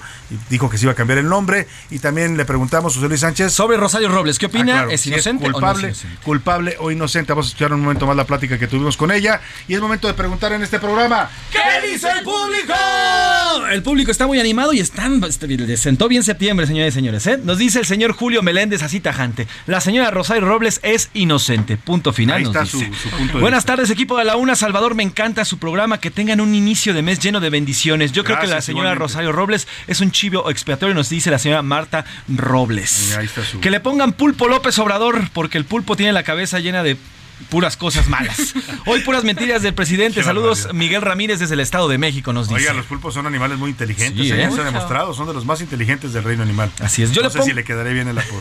Yo le pongo cero de calificación a López Obrador y le llamaría Tontín López. Y creo que Rosario Robles es inocente, es pura venganza, nos dice la señora Marta Tiscareño. Ahí está su opinión. Saludos, mi buen Salvador, y a todo tu gran equipo. Me encanta tu programa. Soy Alex, Alex Rocha. Saludos, Rosario Alex. Robles es inocente, es un chivo expiatorio. Saludos, Alex Rocha. Buenas tardes, envío saludos cordiales. Me encanta su noticiero. Para la primera pregunta, la calificación es 4, reprobadísimo. ¿Así de Pa- plano? Así de plano. Para la segunda, eh, mentiroso López Obrador. Y para la tercera es política. La señora Rosario Robles es inocente y se trata de pura ¿Él política. le pondría mentiroso así de plano? Así, mentiroso López Obrador. La señora Díaz, saludos, dice. ¿Cómo le dirían su apócope? Menti. Menti. Menti. Men. El O men- menti. El menti. Buenas tardes, Salvador, señor presidente. Desde que llegó, su nombre debe ser Embusteros. Atentamente, señora Berta Ramos Alba nos saluda. Excelente día, Salvador. Sobre el primero, bueno, le pondría muy mentiroso López Obrador. Y sobre el segundo, definitivamente es culpable y que devuelva todo al bote nuevamente. Nos dice, nos dice sobre Rosario Robles. Así es, tenemos mucho más. Buenas tardes, señor Salvador, y a todos los que están en la cabina. Felicitaciones por su gran, por su gran trabajo. Yo le pondría un 2 de calificación. ¿Y de cómo ¿Ah, le sí? diría yo? Creo que Pinocho, Demagogo, López Obrador. Y pues no sé si haya o no eh, culpabilidades, pero por lo pronto hoy la señora Rosario es inocente. Saludos desde San Luis Potosí, nos dice Francisco Loredo. Muchos saludos. Vamos a ver rápidamente qué dice nuestra comunidad tuitera en arroba ese García Soto Milka.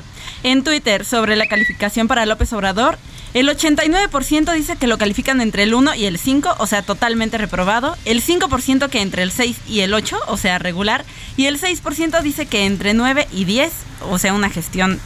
excelente. No le va bien al presidente últimamente en Twitter, ¿eh? La trae. No. Era la bendita red social y se volvió. La- Por eso querían crear Las su malas. propia red, ¿te acuerdas? Sí, por Sí. eso andaban promoviendo su propia, Su propia red social. Sobre el tema de Rosario Robles, el 55% dice que es culpable por omisión, el 10% dice que es inocente y el 35% dice que es un chivo expiatorio. Ahí está la opinión. Tenemos muchos saludos. Antonio Ayón nos dice reprobado. Jesús Meléndez lo reprueba de plano con cero. María Guadalupe Huitrón reprueba al presidente con eh, ¿Así de una plano? Calificación 2. La mayoría de nuestros, nuestros radioescuchas están reprobándolo. Cero, cuando te ponían cero en la escuela, Cero. híjole, Híjole. daba vergüenza. Todavía cuando sacabas el El 5, cinco, el cinco punto cinco. Troné, pero estuve cerca del panzazo, ¿no? Pero ya con cero. Tonantzin, Tonantzin nos dice, le po- yo le pongo un 6. Ella sí nos dice, Tonantzin, yo le pongo un 6 de calificación. Así tal cual Oye, también. y si fuera por sellitos, ¿te acuerdas que, había, que antes Sí. una época Ah, que bueno. calificaban con sellitos? ¿Qué, qué- El, el burro. qué sello le pondrían ustedes a El López burro. ¡Ay, qué fuerte.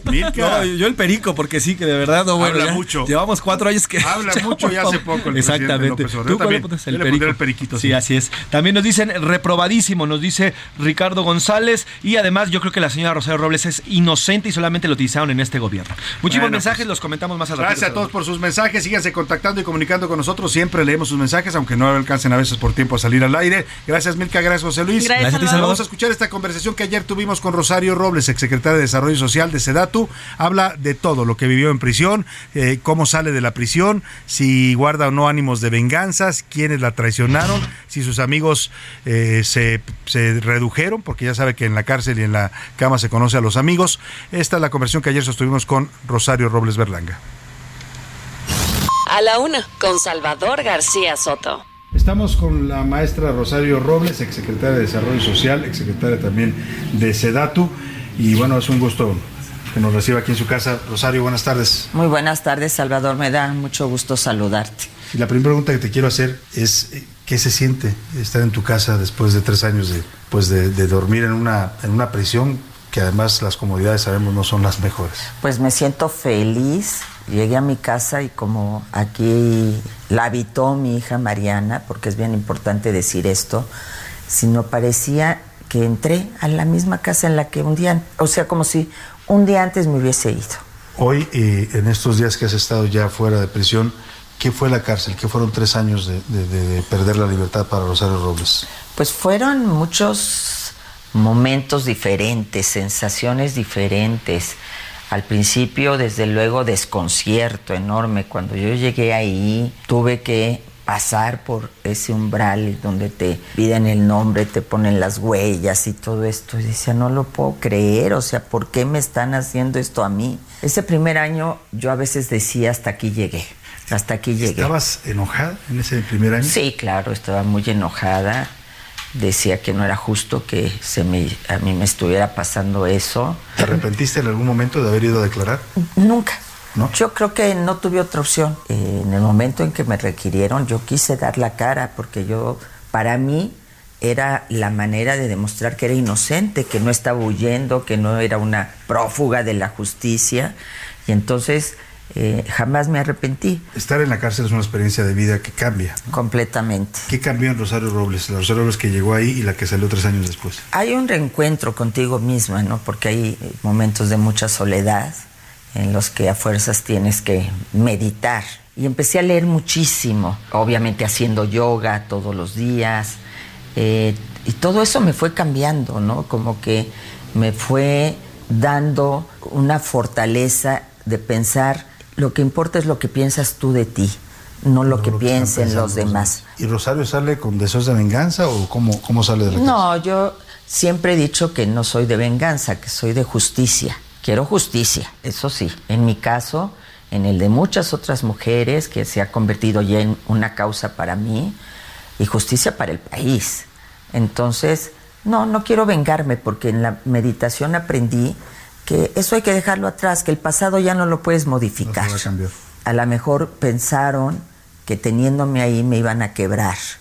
Y no lo lograron. Estoy eh, firme, eh, eh, obviamente ahorita encaminada a terminar mi proceso legal, a disfrutar de mi casa, de mi hija. Te, te quería preguntar lo que decías, me querían quebrar. Eh, te presionaron, y lo dijiste en alguna plática que tuvimos, querían que, que declaras en contra de, de- de- de otros funcionarios del gobierno de Peña Nieto. ¿Por qué no lo hiciste? Porque uno ve a muchos de los que han caído en tu situación y terminan dando información de todo el mundo. Porque, y además falsa, ¿no? En Porque no la han podido Sí, ni sí, sí. comprobar. Porque hubiera sido una mentira. Esta fue una propuesta de mis abogados, que esos abogados que yo tenía en ese momento decían tener muchos vínculos con la 4T y con algunos subprocuradores, etcétera, o subfiscales y que pues que yo lo que necesitaba era ofrecer qué, ¿no? Y entonces, eh, pues yo decía, yo no quiero que alguien esté en esta misma circunstancia por, por librarme yo y por una mentira y ser una traidora. O sea, tengo años de carrera política, yo he llegado a un nivel, eh, soy un referente porque yo lo veía dentro. Y, y- y no voy a permitir que me acaben de esta manera, que me saquen por la puerta de atrás para que después tenga que estar en un juicio y a esa persona le tenga que demostrar. A mí nunca nadie, nunca nadie me dio una instrucción que no fuera cumplir con la ley. Tú no quisiste ser traidora, pero a ti muchos te traicionaron. ¿Tu lista de amigos, tu agenda cambia antes y después de la cárcel? Bueno, pues sí, tengo palomitas y tengo tachecitos. No le guardo rencor a nadie. Pero Yo si aspiraba... afuera te traicionaron, te abandonaron, pues. Tus amigos del sexenio de Peña Nieto. No, muchos estuvieron ahí Sí, estuvieron conmigo, ahí. ¿no? Eh, al principio incluso me visitaron, ya vino la pandemia y se- ya no se permitió, pero la solidaridad siempre la tuvieron, muchos. Otros no. Bueno, pues esos ya, ya quedaron en el pasado. Ya quedaron atrás. Ya quedaron en el pasado. Ahora, es inevitable preguntarte. Alguna vez me dijiste en una entrevista, yo estoy en la cárcel porque así lo decidió Andrés Manuel López Obrador. Recuerdo que me lo, me lo- me lo- ah, te pregunté qué le hiciste, me dijiste nada, ayudarlo, solamente lo ayudé. Hoy, ¿piensas que el presidente influyó para tu liberación? ¿No influyó? ¿Qué papel juega Andrés Manuel López Obrador en esta nueva situación? No me explico que se tome una decisión de esta naturaleza sin que haya una opinión De- del del presidente. presidente de la República. Cuando fue el caso de mi, de mi imputación, eh, es obvio que tiene que haber un telefonazo rojo y oiga, ¿qué hacemos con esta mujer? Y la consigna fue clara con los fallos que te daba el juez. Cada rato pues era para atrás. Como lo conozco que es, porque lo conozco mejor que muchas personas, dijo no. Y, y tal vez en mí era para él eh, menos perdonable que en otros, ¿no? Por toda la trayectoria y, y Todo lo que caminaron juntos. lo que caminamos juntos.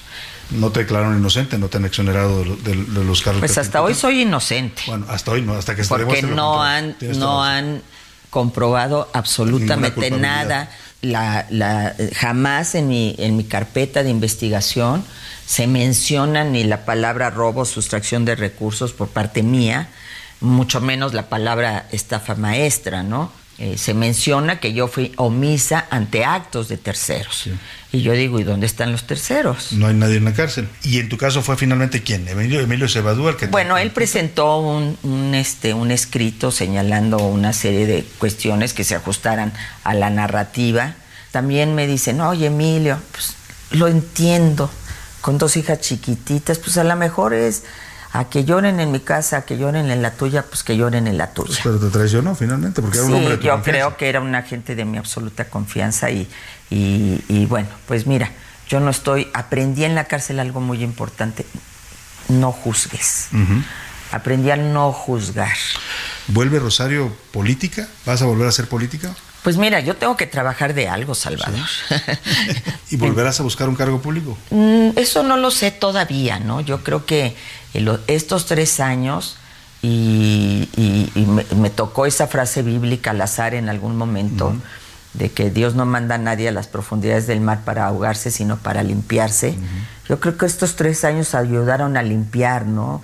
A quitar muchos mitos de que ella se robó no sé cuántos miles de millones, de que tiene propiedades. Bueno, pues a mí no me lograron sacar absolutamente nada, pero tengo que acabar de limpiar. Pero mientras tanto, sí tengo que trabajar. ¿Y pues de qué voy a trabajar? Tú dime. Pues no sé. de, medi- de Te invitamos de médica, comentarista de, de de entrada. médica, de, de este odontóloga, de No, no, abogada, pues a lo mejor política. de abogada. Me queda claro que eres A política. lo mejor de abogada le pido a Epigmenio Mendieta, mi gran, mi gran abogado, que me invite. Dicen por ahí que los políticos nunca se retiran y no te vas a retirar de la política, entiendo. No, yo tengo una gran preocupación por nuestro país. Creo y lo digo sinceramente que cuando alguien me dice, pues no, no sientes odio, no, ya no hay que abonar a este odio en el que vivimos. Creo que hay que abonar a reconciliarnos, a entender que todos tenemos una patria en común, ¿no? Por Rosario Robles, gracias por esta plática y bueno, deseamos que, que haya todo el éxito en tu defensa. Muchísimas gracias, gracias, gracias. Salvador, te agradezco mucho. A la una, con Salvador García Soto.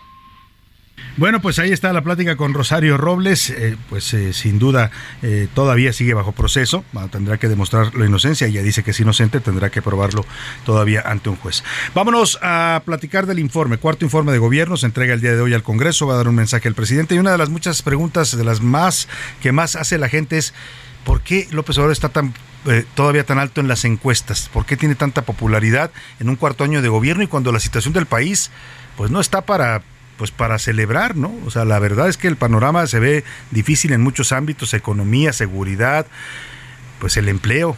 ¿Qué le digo? Pero a un experto le vamos a hacer esta pregunta que mucha gente nos hace, incluso a nosotros o en los comedores eh, donde andamos normalmente. Es eh, Francisco Abundes, director de Parametría, uno de los encuestadores más reconocidos de este país. Querido Paco, ¿cómo estás? Paco, ¿me escucha? No me escucha Francisco Abundis todavía.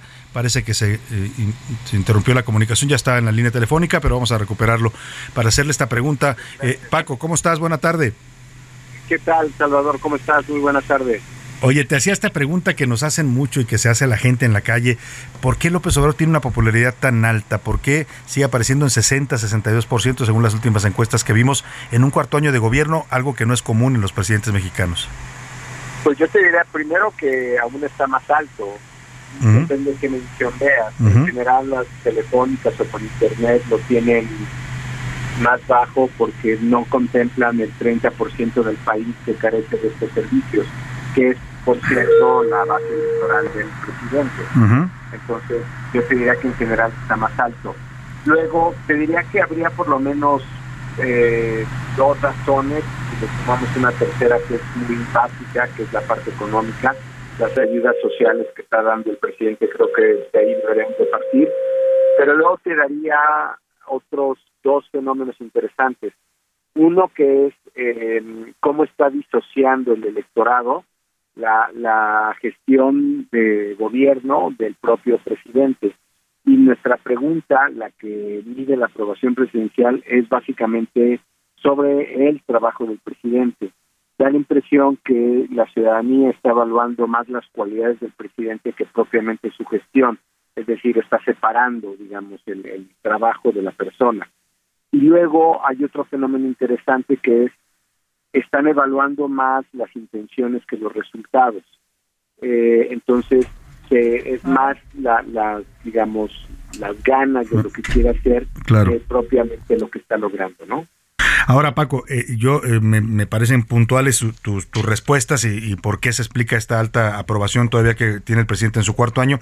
Pero cuando uno ve la situación del país, decía, contrasta con esta alta aprobación del presidente. Es decir, la economía no va bien, eh, ya sea por los fenómenos externos o por las decisiones internas, pero no va bien.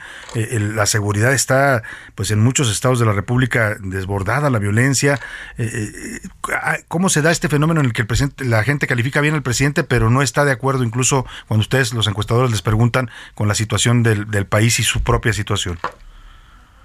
Sí, te, diría que hay una gran distancia, eh, digamos, de lo que es su propia aprobación de dos, por ejemplo, de eh, dos áreas de gobierno que son las más cuestionadas, que es el combate al narcotráfico o el combate a la inseguridad. Hay casi 40 puntos de diferencia entre el presidente y estas dos áreas de gobierno. Es decir, solamente traen menos de 40%, 30 y algo por ciento de, de manera positiva, es decir, eh, es una visión muy, muy, muy crítica del, del país.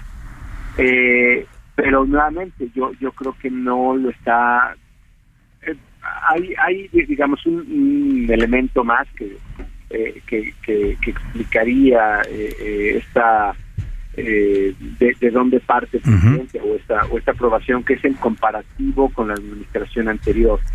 Venimos de una administración con niveles muy críticos, Salvador, como bien sabes, históricos de baja aprobación, muy una administración muy cuestionable. Esa es la referencia que hoy tiene el ciudadano. Entonces, cuando le preguntas si esta administración le está haciendo mejor o peor que la anterior, más del 80% se dice que mejor, independientemente de, digamos, de la política de la cual estamos hablando. Claro. Que sería otro elemento. Partimos de un comparativo muy crítico, muy bajo. Claro, la mañanera, Paco, como, como eh, uno de los ejes centrales y torales de este gobierno, ¿qué tanto sigue influyendo para esta aprobación? El que el presidente aparezca todos los días y hable de todo. No te voy a decir que es todo, pero tú como comunicador lo sabes, eh, eh, es muy inusual, y eso es uno de los fenómenos de esta administración, que el propio presidente esté compitiendo en la traducción de, o en la interpretación de lo que está pasando de medios de comunicación o de comunicadores como tú, como eh, el que escoja, digamos, tu audiencia que me parece, ¿no? Digo, si te están escuchando, sé que es porque tú tienes credibilidad, confianza. gracias, eh, para ellos representas una, eh, una, una fuente de información. Bueno, nunca San Salvador, creo que tú recuerdes haber tenido a un presidente, a una autoridad compitiendo contigo como fuente de información. No, Eso es lo que está pasando. Ahora, el que esté pasando a nivel nacional no quiere decir que no tengamos un referente a nivel local. Él mismo hizo esto en la Ciudad de México. Y claro. te diría que es de lo que yo creo que son los peligros para esta administración o para el propio presidente en términos de su cartel político, la experiencia de lo que pasó en la Ciudad de México fue una vez que se salió de su no, de, su mañanera o de este mensaje que daba por las mañanas, sus niveles de reputación, su digamos su capital político se cayó. Es decir, él, él sabe que depende mucho de esta comunicación, la, la pues esta eh, credibilidad que tiene y a manera de autocrítica, te diría como él lo puso, eh, dijo que eh, incluso ya era necesario empezar a cubrir los sábados y los domingos. Sí, claro. Porque los conservadores estaban ocupando ese espacio. Entonces hay mucha conciencia de la importancia de esta comunicación. Sí, no, es algo al azar ni es algo ninguna ocurrencia, es algo que ha funcionado y bueno, pues lo seguirá repitiendo el presidente hasta que acabe su mandato. Francisco Abundis, director de Parametría, siempre un gusto escuchar tu análisis, nos ayudas a entender más estos temas y estos fenómenos de popularidad. Muchas gracias, Paco, un abrazo. Al contrario, Salvador, un gusto estar contigo como siempre. Igualmente, muchas gracias a Paco Abundis. Vámonos a la pausa, ya me comió el tiempo para la música, pero, pero al regreso le tengo más, más de Juan Gabriel en esta semana que estamos celebrando al Divo de Juárez. Volvemos. No le cambies. Estás en A la Una con Salvador García Soto. Información útil y análisis puntual. En un momento regresamos. Ya estamos de vuelta en A la Una con Salvador García Soto tu compañía diaria al mediodía. La soledad cada vez más triste, más oscura yo viví. Y a esa edad todos preguntaban los motivos, yo solía siempre decir,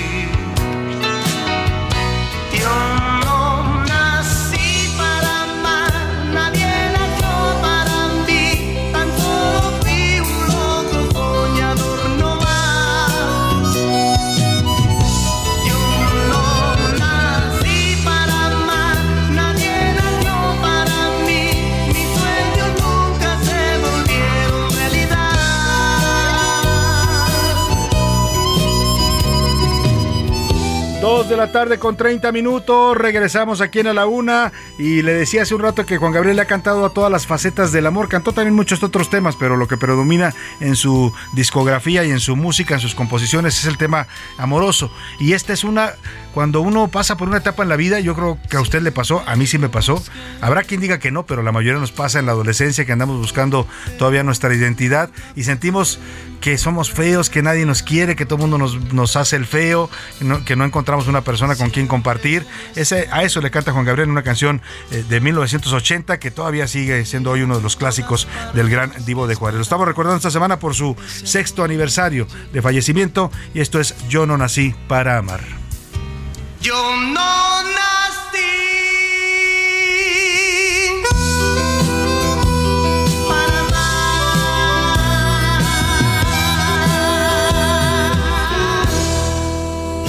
A la una, con Salvador García Soto. Oiga, y rápidamente, hace un rato le platicábamos que eh, la maestra Leticia Ramírez, la nueva secretaria de Educación Pública, que por fin ya asumió, ¿no? Ahí la tenían esperando a la pobre en la banca, como esos jugadores de fútbol que les dices, ya vas a entrar, párate a calentar, ¿no? Y está el jugador en friega y no lo meten y no lo meten y pasa el tiempo y ahí está. Así le pasó a ella porque ya el presidente la anunció como nueva secretaria de Educación, dijo que ya se iba Delfina, la despidió, pero luego como que el presidente dijo, no, espérate tantito Delfina, ¿no? Entonces la trajo ahí haciendo giras y presentando informes por la República, claro, promocionándose para su candidatura que va a buscar en el Estado de México a gobernadora y finalmente ya, ya se fue Delfina eh, después de casi dos semanas que la tuvieron ahí esperando, Leticia Ramírez hoy asume ya formalmente como secretaria de Educación Pública. Iba a dar su primer mensaje, convocó una conferencia de prensa, llegaron los medios, todo el mundo había expectación allá al edificio de la CEP en República de Cuba. Desde ayer mandaron la invitación y nada, que pasó el tiempo y la secretaria no salía y la secretaria no salía hasta que salió un vocero a decirles no, se cancela el mensaje, no va a hablar la secretaria. Bueno, eh, finalmente salió la secretaria a explicar por qué no podía hablar, por qué tuvo que suspender el que era su primera aparición pública. Aquí escuchamos. Eh, quise decirle que no puedo dar mensaje porque el señor presidente me ha pedido mañana darlo directamente en la conferencia de prensa matutina. Ahí es donde estaré, ahí es donde daré, daré el primer mensaje, por eso es que no se los digo el día de hoy. Por eso aún más les agradezco su, su presencia. Pues ahí está, no pudo dar el mensaje porque el presidente dijo que, espérate, espérate tantito, Leticia, tranquila, mejor mañana te vienes aquí a la mañanera y aquí damos el, tu primer mensaje juntos. Ya sabe que los secretarios en este gobierno pues están de adorno, muchos de ellos, ¿no? Porque el presidente es el que decide todo, incluso cuando deben o no deben hablar. Así, a ese nivel, el presidente es hasta el director de comunicación social de sus secretarios. Le dijo que se esperara, entonces mañana, pues ahí dejó plantada la prensa, total. El presidente manda y manda en el gabinete, pero pues la prensa qué culpa tiene, ¿no? En fin, ahí está la decisión que tomó Leticia Ramírez y la explicación que le da a los medios el por qué no salió a dar su esperado primer mensaje público. Vámonos a otros temas importantes. A la una, con Salvador García Soto. Oiga, y tengo el gusto de recibir aquí en la cabina de la UNA a un gran amigo, además un gran economista, uno de los opinadores también influyentes de este país en temas económicos, eh, un hombre que tiene una larga trayectoria no solo como economista, sino también como comentarista en medios, en eh, columnista en periódicos, en radio, en televisión. Le doy la bienvenida a Macario Esquetino. Querido Macario, ¿cómo estás? Bienvenido. Muchísimas gracias, Salvador. Al contrario, gracias por invitarme a estar Se me olvidó hablar de tu faceta en las redes, que también ya eres un rockstar en las redes, tienes muchos seguidores y tus opiniones pesan también ahí en las redes sociales. Y vamos a platicar pues de uno de los temas, aprovechamos eh, la presencia de Mauricio, de Macario, perdón, no sé por qué te ando diciendo Mauricio, eh, de Macario que viene a hablar de su nuevo libro, México en el precipicio, el fracaso económico de la 4T, un libro editorial Ariel, un libro eh, importante para entender pues esto, lo que dice el fracaso económico o la mala marcha de la economía en el sexenio de Andrés Manuel López Obrador. está hoy el cuarto informe, entonces nos queda, ahora sí que como dijo el presidente Macario, nos viene como anillo al dedo tu presencia aquí en la cabina para hablar de este tema. Pero empecemos por tu libro. ¿Por qué ¿por qué dices que vamos al precipicio y que ya el sexenio de López Obrador se puede considerar un fracaso económico en el cuarto año de gobierno? Eh, bueno, el libro, el título del libro y la idea del libro vienen de la editorial de Grupo Planeta. Eh, ellos me sugirieron escribir un, libro para analizar los eh, grandes proyectos del presidente, específicamente el aeropuerto, la refinería y el tren Maya. y cuando platicamos al respecto, le comentaba yo a Gabriel Sandoval, Sandoval, el director de Planeta, eh, el, el, periodo en el que yo trabajé con López Obrador, muy al principio de su carrera nacional, digamos, cuando él fue presidente del Partido de la Revolución Democrática, y él le pareció que era muy importante empezar con eso para ubicar eh, los rasgos de personalidad que yo identifiqué desde entonces. Eh, después analizo los proyectos y conforme iba yo avanzando, me di cuenta que era imprescindible hablar un poco de la política social también.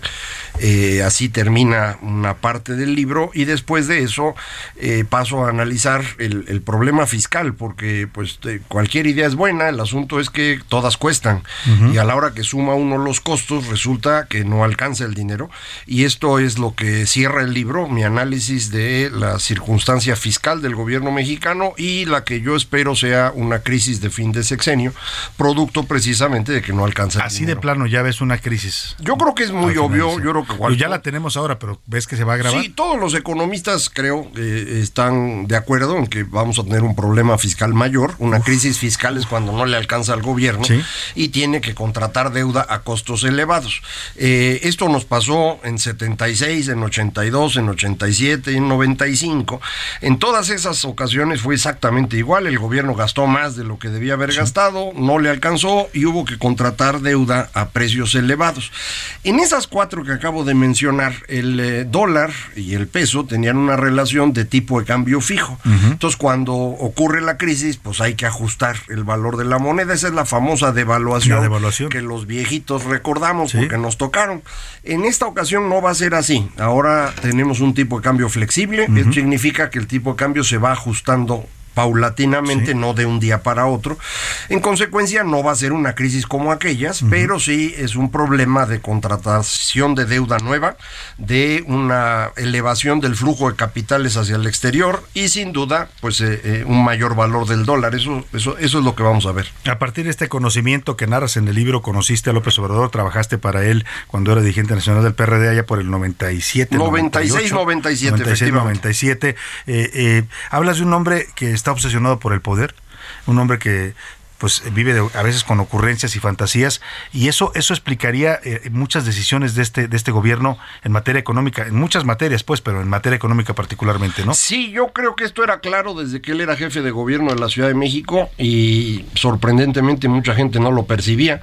Eh, desde entonces escribía al respecto e incluso en el libro incluyo unos pocos artículos escritos en aquella época para que se vea pues que sí efectivamente mis críticas no son de ahorita no son 20 años y, creo que la personalidad del presidente es muy clara, es una persona sumamente autoritaria que no tiene mucho conocimiento de las cosas y cuando alguien no sabe mucho pero es muy autoritario, su entorno se empieza a conformar de personas pues que lo único que están dispuestas a hacer es alabar al Señor porque los que son un poco críticos muy rápidamente son expulsados o se van solitos como fue en mi caso. Eh, entonces se queda con puros eh, personas que lo alaban y pierde contacto con la realidad y creo que esto es ya muy claro el día de hoy. En, realidad yo escribí el 6 de marzo del 2020 un artículo en el financiero diciendo este sexenio ya se acabó, ya no puede hacer nada.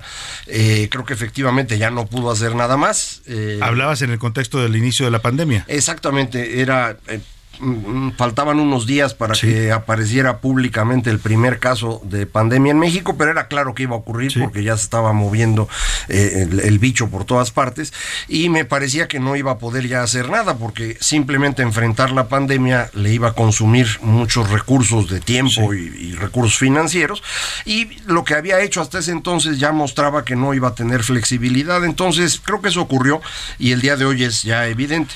Ahora, eh, esta crisis de fin de sexenio que estás viendo junto con este mal desempeño económico, va a ser un sexenio casi perdido en materia de crecimiento económico, ¿es culpa de las decisiones y de la política económica de López Obrador o es culpa de los factores externos? Porque hoy el discurso oficial dice es que nos, nos golpeó la pandemia, primero fue la pandemia, hoy es la guerra en Ucrania ¿de quién va a ser la culpa cuando llegue esa crisis? Bueno, la culpa es claramente de, de las decisiones del presidente. La primera decisión importante en materia económica la toma incluso antes de ser presidente ya formal, que es la cancelación de la construcción del aeropuerto, que le confirma a los inversionistas las preocupaciones que tenían acerca de López Obrador. Muchos de ellos estaban en la duda de si iba a ir contra el capital, contra los inversionistas, y ahí se dieron cuenta que sí. Porque y ¿te empezaron a que Alfonso Romo le decía a todo el mundo que no? A todos los empresarios le decían, no se preocupen, no lo va a cancelar. Él mismo no sabía, ¿no? Cuando se presenta la decisión, los amigos del auditorio recordarán las imágenes.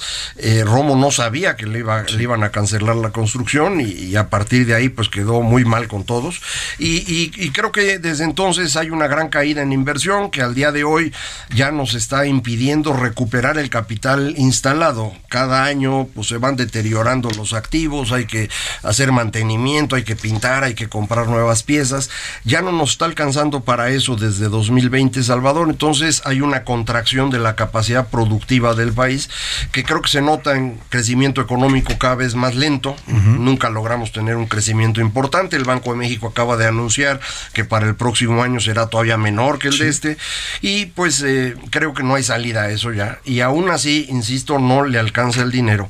Y tengo la preocupación de que pudieran las agencias calificadoras quitarnos el grado de inversión. Llegaremos a ese punto. Eh, eh, yo tenía la, la idea de que no iba a pasar, porque pues sí está mal México, pero si voltea uno a ver toda América Latina, pues todo está igual, ¿no? O peor. Sí. Eh, sin embargo, creo que esta idea del presidente de pelearse con Estados Unidos eh, puede hacer que las calificadoras eh, aceleren su decisión, porque pues si se llega a pelear y esto va a complicar los pagos, para ellos es mejor de una vez decir estos ya tienen problemas, ¿no? Hablas de este mensaje que se espera el 15 de septiembre y del, Del 16, ¿no? Dijo. el 16 de 16, septiembre, el Día de la sí, sí. Independencia, y también pues de lo que está pasando con el TEMEC, ¿no? Las consultas famosas. Ahora, en el libro, viendo tu libro, además de- del tema económico que es tu, tu expertise, eh, también tú eres un analista de la, de la realidad eh, política de este país y hablas, por ejemplo, de distintos movimientos a nivel mundial. Empiezas a analizar distintos movimientos y luego caes en el movimiento que representa a López Obrador en México. Eh, ¿En dónde estamos y hacia dónde va ese movimiento? Porque nos vendieron como un movimiento de regeneración nacional que iba a cambiar las cosas, que iba a acabar con la corrupción, que iba a acabar pues con, con todo lo malo del pasado, pero hoy pues la, realidad del país no es mejor que la del pasado reciente. En realidad el movimiento de regeneración nacional, Morena, eh, lo que está detrás del López Obrador, es la recuperación del echeverrismo. Eh, son las personas que trabajaban en los tiempos de Echeverría en el poder, quienes eh, fueron expulsados por los tecnócratas, ahora llamados neoliberales, y pues esa es la venganza de ellos. No, no, no están pensando ninguno de los dos en el beneficio de, de los ciudadanos, están pensando en el poder. Y el grupo de- del eh, presidente López Obrador lo que representa es a este viejo echeverrismo, eh, que uno puede observar muy claramente, por ejemplo, en el señor Bartlett, que en ese momento ya era director general de gobierno en este país, o puede uno verlo en el señor eh, que acaban de eh, esconder porque ah, cuando fue eh, dirigente de Conasupo las cosas no le salían, pero ahora que Ignacio fue dirigente, Valle. Ignacio Valle, director de Segalmex, ahora pues sí le salieron porque se desaparecieron, creo que son 10 mil millones Casi de 10 pesos. mil ¿no? millones de pesos, así es. Eh, Y pues es la misma, las mismas personas, la misma gente que trabajaba con Echeverría es la que regresó.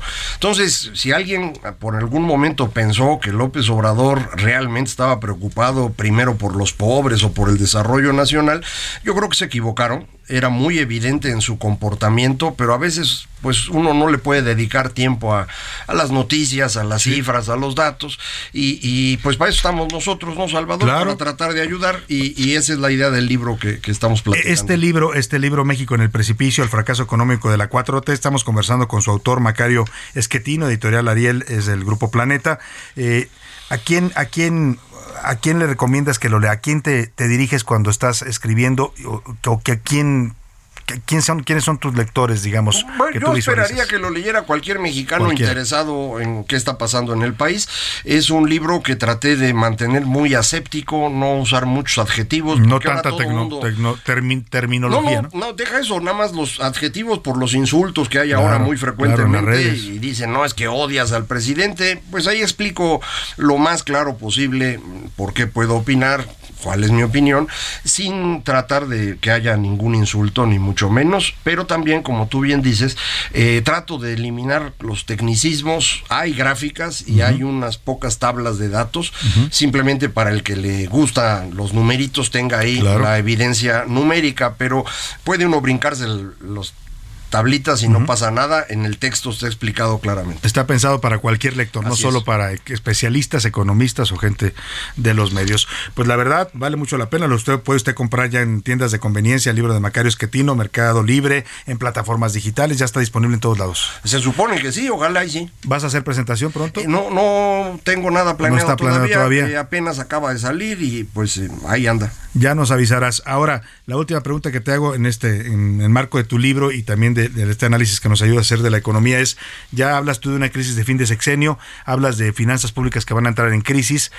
¿Y qué viene después, Macario? ¿Qué, a que- al que llegue en lugar de López Obrador, qué le va a tocar recibir y el futuro inmediato para los mexicanos? Lo que va a recibir el próximo presidente o presidenta, sin importar de qué partido sea, es eh, un gobierno que no tiene ya capacidad de gestionar cosas, porque perdimos a las personas que sabían operar. Eh, hay que recordar, este gobierno no corrió secretarios y subsecretarios como es normal, sino a todos los demás, directores generales de áreas, subdirectores. No tenemos gente que sepa operar, no vamos a tener recursos para trabajar y vamos a tener un conflicto resultado de la polarización. Entonces, eh, Aguilar Camín escribía ayer Sí. un artículo muy simpático al respecto, muy bueno, donde decía las dos palabras son reconstrucción y reconciliación. Y eso es lo que vamos a tener que hacer. Va a haber necesidad de una reforma fiscal, va a haber necesidad de replantear el sistema de salud que destruyeron los Sí. actuales, de volver a platicar el tema educativo, porque no podemos ir con lo que ellos están planteando ahorita. Entonces, pues sí, va a ser un momento casi de refundación del Estado mexicano. ¿eh? Tanto así. Sí. Bueno, pues ahí está. Yo no tengo la culpa, ¿eh? No, yo sé que tú no, yo sé que tú no, y iba a decir qué pesimista se oye Macario, pero pues no, la verdad es pesimismo o realismo. Es realismo, yo creo, ¿Sí? Salvador, sí. Bueno, pues es lo que va a encontrar usted en este libro México en el precipicio, el fracaso económico de la 4T, Macario Esquetino, el autor editorial. Ariel, búsquelo de verdad si usted quiere entender estos fenómenos económicos que estamos viendo y lo que viene a futuro, ya lo, la- lo anticipa Macario Esquetino, pues ahí lo va a encontrar. Macario, esperamos tenerte pronto aquí en los micrófonos de la una. Muchísimas gracias, hicimos una Salvador. invitación, está pensándola y bueno, pues ya nos responderás. Te agradezco mucho, Macario. Gracias, mano. Un gusto Gracias. tenerte aquí y mucho éxito con el libro. Gracias. Vámonos a otros temas importantes. A la una, con Salvador García Soto. Rápidamente vamos hasta Monterrey, Nuevo León, porque hoy Luis Donaldo Colosio, que es el alcalde, eh, eh, hizo algo que no es nuevo, ya lo, se ha puesto incluso de moda en este sexenio, el que el Estado eh, o el gobierno salgan a pedir disculpas por hechos históricos, por tragedias, por muertes, por desapariciones. Lo ha hecho varias veces el presidente López Obrador, la Secretaría de Gobernación, y ahora este mismo esquema lo aprovecha Luis Donaldo Colosio para ofrecer disculpas a todos los familiares de un hecho trágico que se vio en Monterrey, el, incendio en el Casino Royal, donde murieron eh, muchas personas regiomontanas, en donde pues fue un eh, hecho de que lutó incluso al país, no solo a la ciudad de Monterrey. Vamos hasta Monterrey con nuestra corresponsal Daniela García. Ah, perdón, con Paris Salazar, que traes tú la información. Paris, te saludo con gusto. Cuéntanos de estas disculpas que ofrece Luis Donaldo Colosio por este hecho eh, eh, del pasado reciente. En agosto de 2011 ocurrió este incendio del Casino Royal. Paris, te- buenas tardes.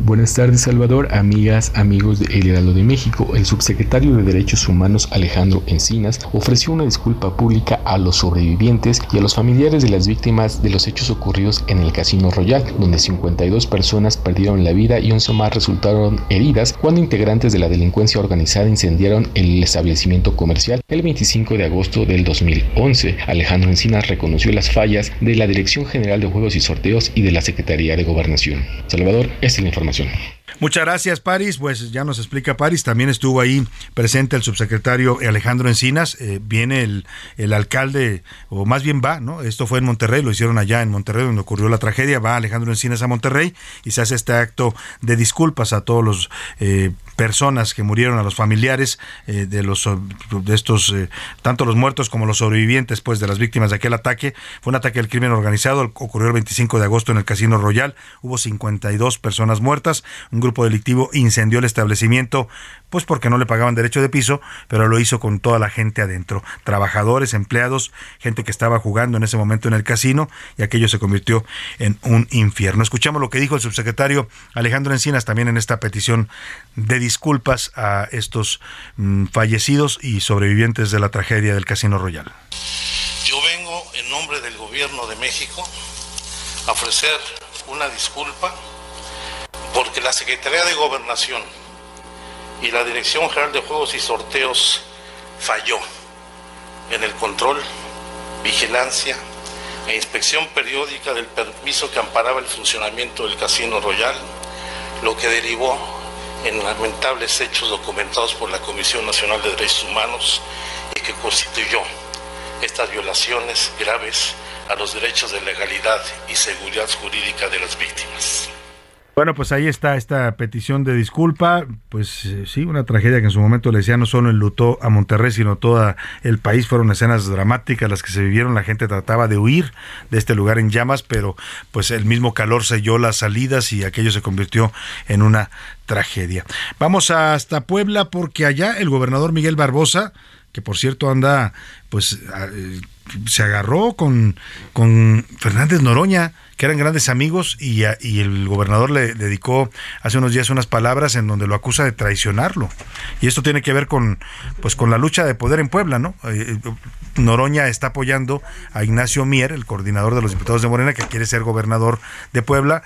Eh, Barbosa no puede ver a Mier, o sea, son enemigos declarados, y como Fernando Noroña comenzó a expresar su apoyo a Mier, pues eh, Barbosa, que era su amigo, le dijo, oye, me traicionaste, eso no se hace.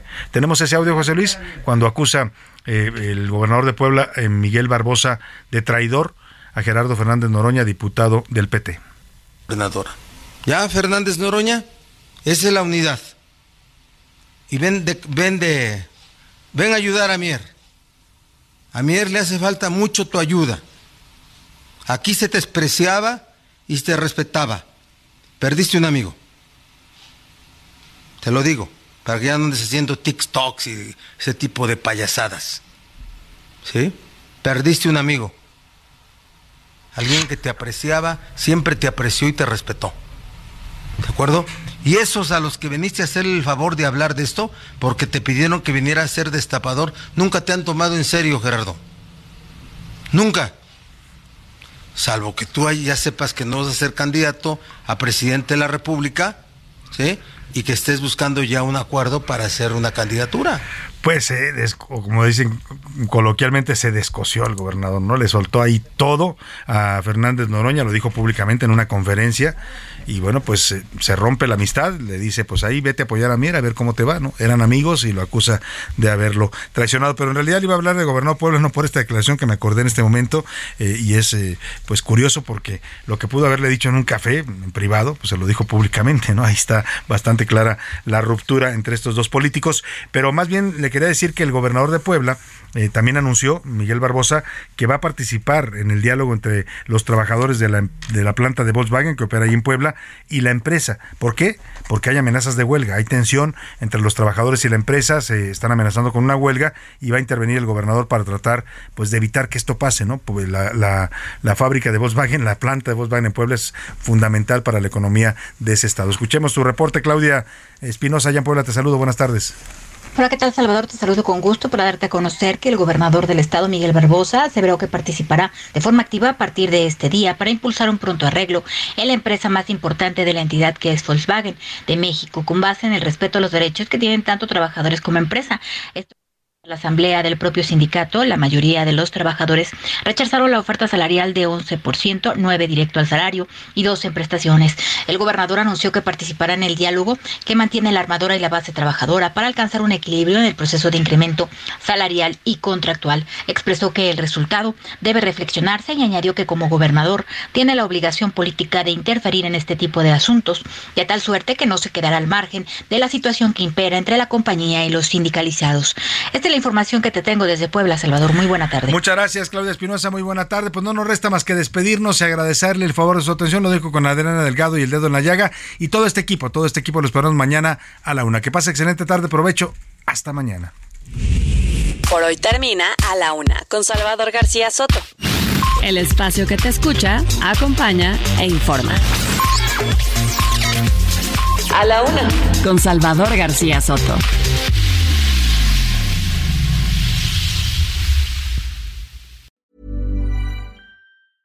Even when we're on a budget, we still deserve nice things.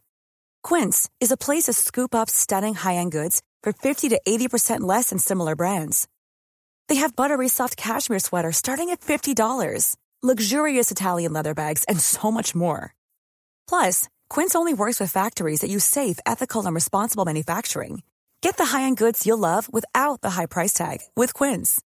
Go to quince.com/style for free shipping and 365 day returns.